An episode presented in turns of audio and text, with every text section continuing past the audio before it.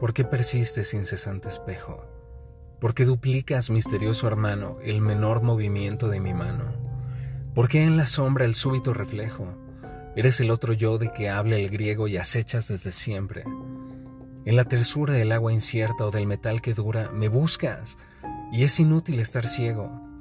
El hecho de saberte y de no verte te agrega horror, cosa de magia que osas multiplicar la cifra de las cosas que somos y que abarca nuestra suerte. Cuando esté muerto copiarás a otro, y luego a otro, a otro, a otro, a otro.